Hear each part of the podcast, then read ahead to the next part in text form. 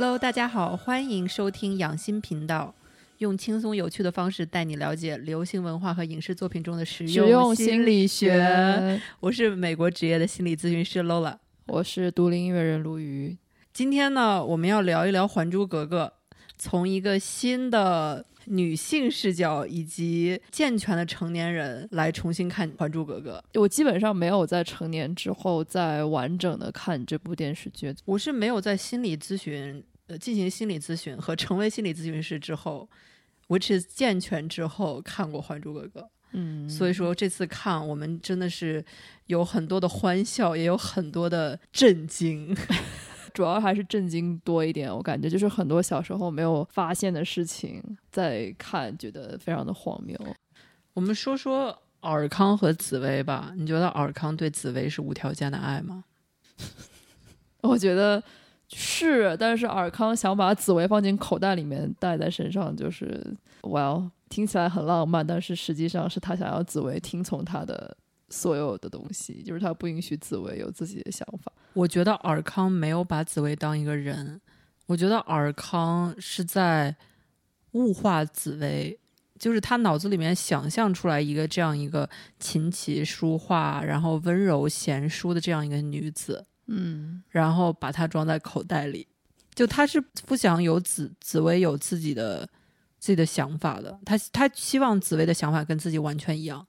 我对一个瞬间印象非常深刻，就是紫薇被容嬷嬷扎了之后，然后尔康就说不行，我们要走，我们天涯海角就要走，嗯然后就让 尔泰去收拾这个摊子。尔泰说好的，他说嗯，然后然后紫薇当时说不。我不要，我要做这件事情。嗯，但他做这件事情，他说这个是他自己的梦想，而不是说因为我我爱你或者怎么怎么样。我觉得尔康在那个瞬间，他想到的不是说哦，我很爱这个女人，我想要保护她，但是同时我也相信她，我也愿意倾听她，我想要知道对她来说什么是最重要的，而不是我做这个决定给她。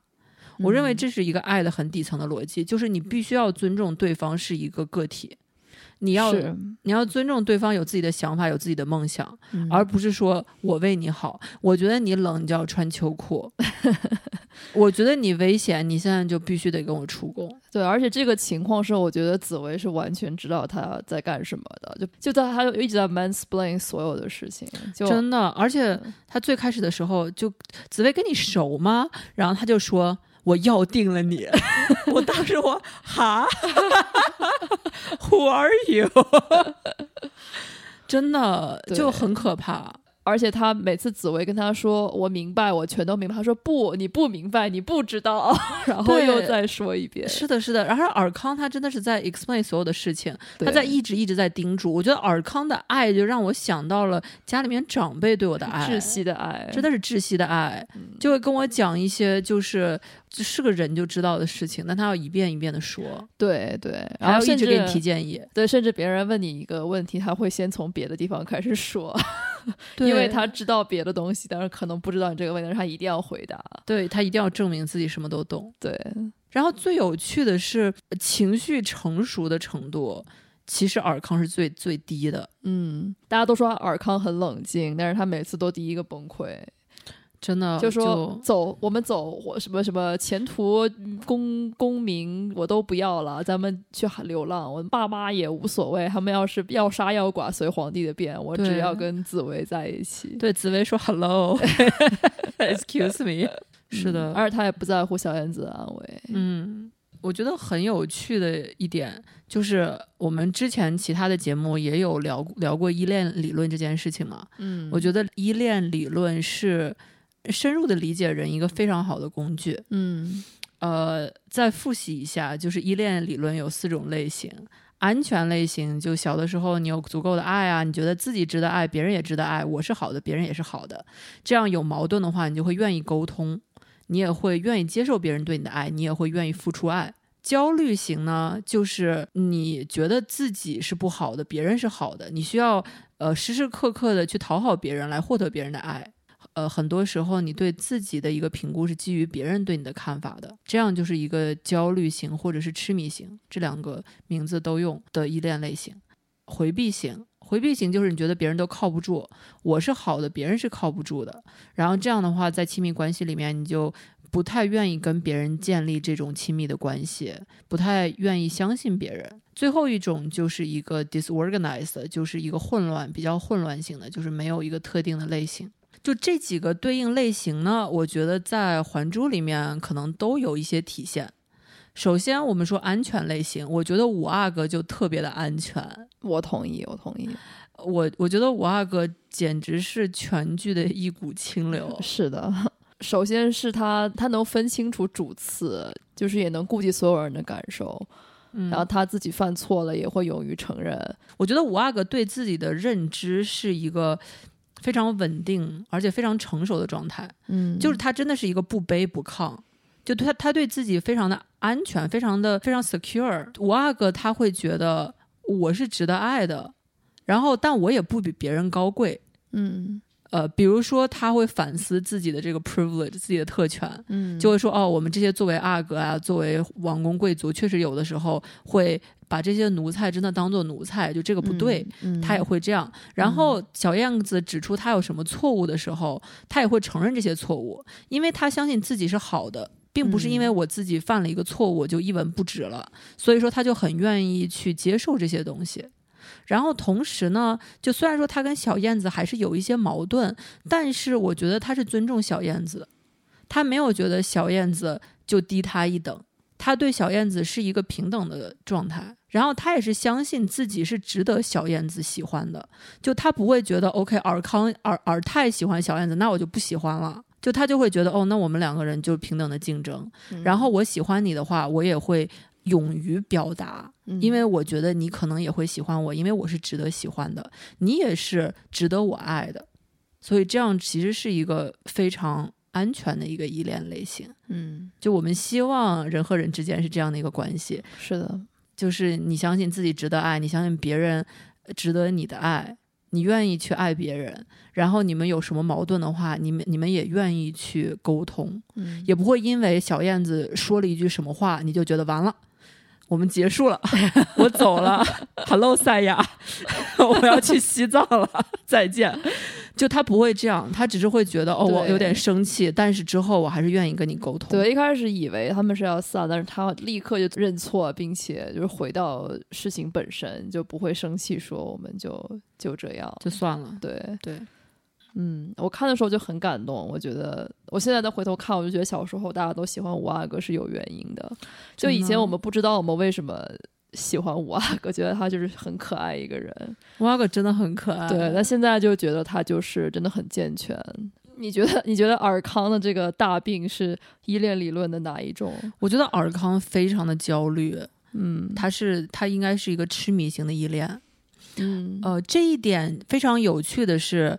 我发现啊，很多家里面有两个小孩，或者甚至更多小孩的时候，一般最大的这一个小孩一般都是痴迷或者是焦虑型，就这两个是同一种，就是焦虑型依恋。为什么是这样呢？我的理论是。小朋友他出生之后，如果你是第一个小孩的话，父母会给这个小朋友非常非常多的期待，非常多的注意力。但是很多时候，因为父母不知道怎么样做一个成熟的父母，所以说他有的时候并不是非常的 consistent，并不是非常的一致。就有的时候呢，会对孩子非常的好，但是有的时候呢，因为自己的情绪的问题，就会惩罚小孩啊。就是所以说，没有一个非常清晰的一个说，比如说，如果发生 A 的话，就会 B。就小朋友的话，就不知道父母是是什么样的，所以他随时随刻呢，都需要去分析、去评估，说我的爸妈，我要怎么样能够让父母爱我，我怎么样能够让父母给我一个正面的反馈。但是说到底，其实这个公式是不存在的，因为你父母他自己都不健全。当然，我们不知道尔康和尔泰小的时候是怎么样一个状态，但是很多时候家里面第一个小孩都是这样的一个状态，然后第二个小孩可能就没有那么多的 attention，所以第二个小孩他学到的就是我需要靠自己，嗯，我需要更加的独立，有的时候会觉得父母是靠不住的，别人是靠不住的。所以可能第二个小孩相对来说就没有那么多那么多的焦虑，反而是可能会比较回避一点。嗯，我们在这个里面看到的尔康就是非常典型的这种焦虑，焦虑，因为当我们看一个人的依恋类型，比较好的方法是看一个冲突点，就是他跟紫薇发生冲突的时候，比如说吃醋这件事情，嗯，就是他对柳青的这个这个感觉。他最开始柳青不是喜欢紫薇吗？哦，是的，对，然后他就整嗯。个人就 freak out 了，嗯。然后他就有很多的怀疑，怎么怎么样，嗯。然后他随时随刻都在想说，呃，紫紫薇怎么怎么样啊，他怎么怎么样之类的这些。我觉得他这个底层是一个很不安全感的状态。当然，他后来可能好了一点，但是我觉得他的底层是不相信他不值相信得一个对，不相信紫薇紫薇有能力会，选择他，嗯所以他就一直有这样的不安全感的。嗯、不是说所有的痴迷依恋都这么讨厌。紫薇也很有意思，紫薇我认为她是有焦虑依恋的底子在的。就比如说，你看他跟皇上，他就一直在讨好皇上，他在随时随刻都在讨好，或者都在考虑所有人的感情、所有人的情绪。遇到什么事情就说杀我吧，我不要了，怎么怎么样，就是呃随时随刻都在考虑别人的感受。嗯，你觉得他为什么会过分的卑微呢？你觉得是他跟自己内化的一个声音吗？嗯，我其实我最开始是这么觉得，但是后来我觉得可能就是女德女训读多了吧，嗯，就我觉得他确实是有点没必要这样，但是同时我还是认为紫薇还是有健全的、有安全依恋的东西在里面的。就比如说他跟尔康在一起，他其实并没有怎么怀疑，在第一步他并没有怎么怀疑尔康对他的感情。他没有觉得自己不够好，对自己的，比如说他对自己的才情啊什么这些还是比较自信的。他是觉得自己值得爱的，但是我觉得他是他还是怀疑自己值不值得爱，他不确定自己是否最后会有爱。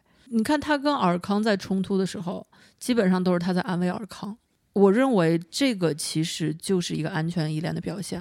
就对他来说，最重要的是我自己要达成的东西，而不是说我跟尔康的感情大于一切。哦，是，他不会想说，我如果继续下去，我会不会失去尔康？他想的是，即使我失去尔康，我也要认爹，因为这对我来说是重要的事情。是，就是我要搞事搞搞搞事业，对，而尔康就说不行，我不管你有没有事业，我会失去你。对，此所以你必须得跟我走，此时应该加上那个尔康鼻孔的 表情包。出气的表情。我觉得这个依恋理论非常好的讲明白尔康和紫薇之间的这种奇奇怪怪情绪起伏和他们的一些矛盾的原因是什么？对小燕子也很有意思，我觉得小燕子是有，你觉得她有讨好型人格吗？我觉得小燕子没有，我觉得小燕子其实是里面比较回避的一个人。哦，对，因为她跟五阿哥一吵架说拜拜，对我走了，再见，而且她也没有觉得有人会喜欢他，他就说、哦、皇阿皇阿玛，你要指婚给我，那真是倒了大霉了，你是害了他呀。嗯。对，我觉得他可能内心是真的这么觉得的。嗯，我可以所以说 relate，所以我觉得就是小燕子是有这种回避的东西在的，嗯。嗯，但是小燕子她可能也没有回避的那么严重，嗯、我们看到小燕子和和五阿哥在一起，你就感受到了一个不安全依恋类型的人和一个安全依恋类型的人是怎么被疗愈的。嗯，就比如说他想要逃避，说我不要了，再见，拜拜。但是五阿哥就会一直跟他讲说，嗯呃，我是在乎你的，你对我来说是很重要的，对，我想要跟你在一起的，我们一起想想办法，这个其实是非常重要的。这一段超级感动，对，如果说五阿哥跟他说，哼，你无理取闹，你无情，你无什么什么，你无理取闹。你无，情，你无耻，你无理取闹，对，然后小小燕子就会说无什么无，哼。然后小燕子说拜，小燕子就走了，对全剧终。对，嗯、就是所以说遇到问题还是大家解决一下吧。是要面对面对一下这个事情，对，我们可以想一下，如果说说回避型的小燕子在 date 痴迷型的尔康的话，会是一个怎么样的情况？应该会两个人都会被逼疯吧？我觉，得可能两个人都会被逼疯，但是有的时候还真的有这样的 couple，就他们反而会形成一种一种关系。你觉得小燕子真的受得了尔康？小燕子会跑，然后尔康就会追。小燕子跑，你是风儿，我是沙，就是一个缠缠永远的猫鼠游戏，他们就依赖这个追逐的游戏。有可能啊，确实有嗯这样的。当然，我们还是希望大家都最好健全一点，都嗯都像五阿哥一点。对对对，遇到遇到矛盾、遇到困难的时候，想一想五阿哥会怎么做。对，我觉得尔康也是有在被紫薇治愈的。就是尔康他每次不安全的时候，紫薇都会 reassure 他，都会跟他讲说：“我没有办法啊，我爱你呀，我对你的情是真的呀，我不想你，刚才那句不想是假的。”就会说这些东西。就我觉得这些话对于尔康还是很重要的。这个就涉及到爱的语言，你知道吗？有不同的爱的语言。嗯就比如说 words of affirmation，就是这个肯定的语言，嗯，就是这种表扬啊，说我爱你啊，什么什么。嗯，我觉得对于尔康来说，这个对他就很重要。尔康和紫薇这个就都很重要，所以说他们就会互相说这些恶恶心心的情话，嗯，然后就觉得好感动，因为这个对他们来说很重要嘛。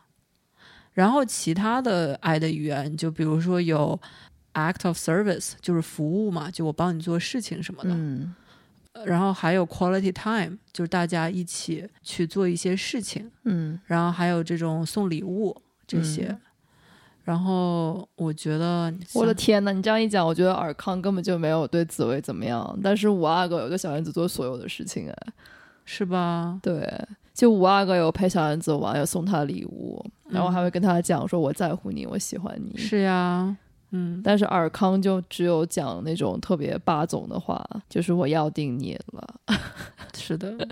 所以我觉得在亲密关系里面，这个也挺重要的，就是知道什么东西对你来说很重要。你再想想紫薇对这个不只是情侣间啊，就是可能父女间也有。我们想想紫薇对皇上做了什么？你看紫薇说了很多话给皇上，对吧？就是嗯肯定有这个肯定的语言，然后还挡了一刀，这也是 act of service，这是服务了。是，嗯，然后 quality time 他们也大家在一起下棋嘛，大家一起下棋就是 quality time。经常哦，当然皇上喂药也是 act of service，虽然跟挡刀可能就稍微有点不一样，但是也是一样的了。所以你可以想一想，就是别人对你做什么样的事情的时候，你会感觉自己被爱，是别人夸你，别别人赞美你，或者是别人对你表示感谢啊，对你表示珍惜，这个对你来说重不重要？嗯还有就是，如果别人帮你做事，帮你做你不想做的事呀，帮你做家务啊，帮你摆平一些事情，还有就是送你的礼，送你礼物，最后就是就是有质量的时间，其实就是给你注意力嘛。就你们两个有一些，比如说一对一的时间啊，嗯一起去吃饭啊，一起去聊一些比较深的内容，嗯就是这几个你可以都有，或者是嗯你有一些可能对你比较重要。当你知道了之后呢，就去跟你的伴侣或者是你身边的人去沟通，就跟对方讲说这些东西对我来说很重要。就比如说我在过生日的时候，我就会在朋友圈里面抛一个东西，就说我的爱的语言就是肯定的语言，嗯就是我非常喜欢听别人夸我。嗯，呃，所以说，如果说你想要让我生日快乐的话，你可以私信我，然后跟我讲讲说你你你对我的印象是怎么样的呀？嗯或者是我们之间有做过什么样的事情，一起做过什么样的事情，对你来说比较有意义。嗯然后我听到这些东西，我就会觉得自己很被爱。我认为你也可以做这样的事情。如果说你爱的语言是送礼物啊，或者收礼物的话，你就可以跟几个朋友说：“哦，要过圣诞节了，我们几个人要不要互相送送礼物什么的？”这个都是可以的。嗯，就不要害怕被拒绝。是的，很多时候，你身边的人是很愿意帮你，但是没有人有读心术的。我必须要说这一点，没有人有读心术。尔康都不知道紫薇在想什么，你为什么觉得别人会知道你在想什么？都是要沟通的。嗯，沟通很重要。我觉得我的 take away 就是希望大家都能活得更像五阿哥一点。是的，是的，嗯，你值得拥有爱，不一定是五阿哥的爱，但是你值得爱。你值得拥有爱，对，嗯，是的，是的。说到底就是呃，be willing to be vulnerable，就是愿意把自己脆弱的一面展现给别人。嗯只有你有勇气把脆弱展现给别人，你才会收获别人接受真正的你，嗯别人才会有机会去爱你。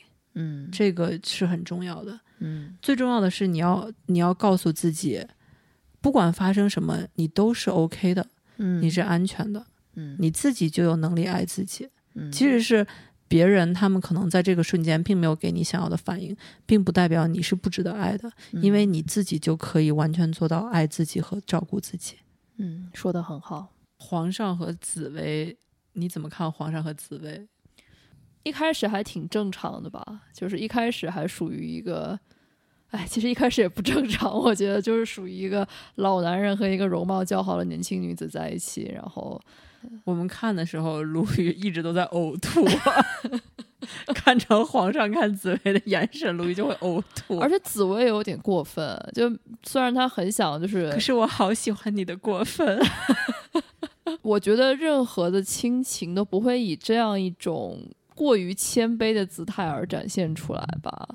对，亲情是你无条件，只要生下了这个孩子，你就应该爱他，他不需要，做任何事情，他不需要努力。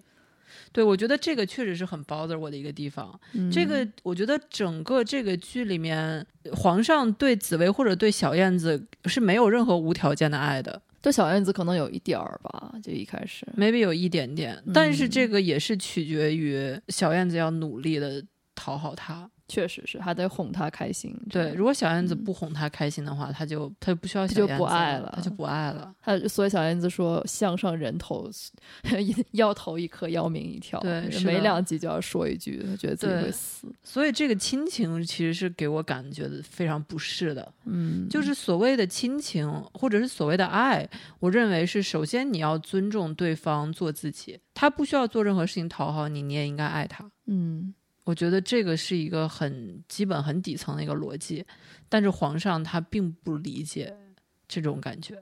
嗯，但是我觉得皇上他最后处理的还不错啊，就是说，哎，我好想纳这个人为为，就是我。我好想跟他睡觉，嗯，突然间一下发现，哎，是我女儿，然后他说，哦，sorry，just kidding。我觉得他这个处理的也还好，嗯，确实就是一秒钟就打住了，打住打住了，打住了。对，这这一嗯点还是应该给他一些鼓励哈。非常有趣，就是我们两个人都在看《还珠格格》的过程中，每天晚上都在做噩梦，梦到跟家里面的人进行争执。嗯主要以长辈为主。主要以长辈为主，所以这点非常的有趣，让我们不禁想到里面的皇上。皇上每次讲话都会，我现在在听就会有一种 PTSD 的感觉，就会感觉是我的家里男性长辈在教育我不能怎么怎么样，或者我应该怎么怎么样，或者我一犯错误，他就说你怎么这样，你应该那样。应该守妇道。对，皇上有三宝，是哪三宝？瞪眼、大吼、色眯眯。就他每次要 react 一个事情，他就不是瞪眼，就是大声说话。然后他快乐了，他就会露出色眯眯的表情。嗯我觉得皇上给我感觉他就是一个父权的这个化身，而且是一个人治而不是法治的一个父权。因为我觉得，呃，其实作为一个心理咨询师，我觉得皇上他其实就是一个 abuser，他其实嗯就是一个施暴者。整个这个《还珠格格》里面的这些呃主角，除了群演以外的这些人，他们的生死都是在皇上的一念之间。我我不是要杠啊，我觉得是因为电视剧要讲这两个这两个格格完全不守宫里的规矩。我觉得这个故事最开始是有这种自由的东西在的，对吧？我觉得我们大部分人最喜欢的其实是就是小燕子代表的这个东西，就是说嗯我不守规矩，我相信人人平等，嗯我相信没有阶级的概念，我相信我们彼此都值得尊重和爱，这个是很好的。但是到最后，这个的胜利是取决于什么呢？不是取决于小燕子有多努力，而是取决于小燕子有多擅长拍皇上的马屁。嗯皇上他是可以决定的，所以说皇上开心了，OK，我我赞同你这种。皇上不开心了，就你不行，你要死，嗯我要砍你的脑袋。嗯而且他的这个情绪的变化让我真的很担忧他的精神状态。而且我觉得皇上他好像很喜欢利用自己这个权利威慑别人。他就说：“嘿，生气！”所有人都跪下。他说：“哈哈哈然后所有人都站起来，谢皇上，皇阿玛你真好。就他特别嗯享受这种感觉。是我觉得如果是我的话，我是一个皇上的话，我这样欺骗或者是这样的调戏别人的感情，我觉得这是一个非常不道德的事情。我觉得你可以去养养狗或者养养花，唱唱歌啊，什么都可以。你可以今天天气好晴朗，就像我被家里的长辈有时候讲话感到困扰的原因，是因为他们除了抬高音量，并没有输出任何就是有有效的观点。他就是说我牛逼，你不行，我比你有权利。他就总是质问说怎么会这样？为什么会这样？你们在干什么？然后就是也没有问这个事情的来由是什么，然后也不想了解，或者了解了，你说他们说你就是没有把朕放在眼里，玩弄一派胡言，对玩弄朕与把朕鼓掌之间。对，是的。嗯，然后就生气，因为你这个是在 challenge，你在挑战他的权威。对。好，那这一期我们通过依恋理论聊聊了一下第一部《还珠格格》里面的大家的性格。嗯，欢迎大家点赞、转发、关注、评论，你们的支持是我们的最大动力。如果有更多的人关注的话，我们就会更的更频繁一些哦。我们很功利的，是的，谢谢大家的关注，我们刚破了八百分，很感动，很高兴和大家分享一些。让我们生活变得更好的一些经验。嗯，是的，好，那我们下期再见，拜拜，拜拜。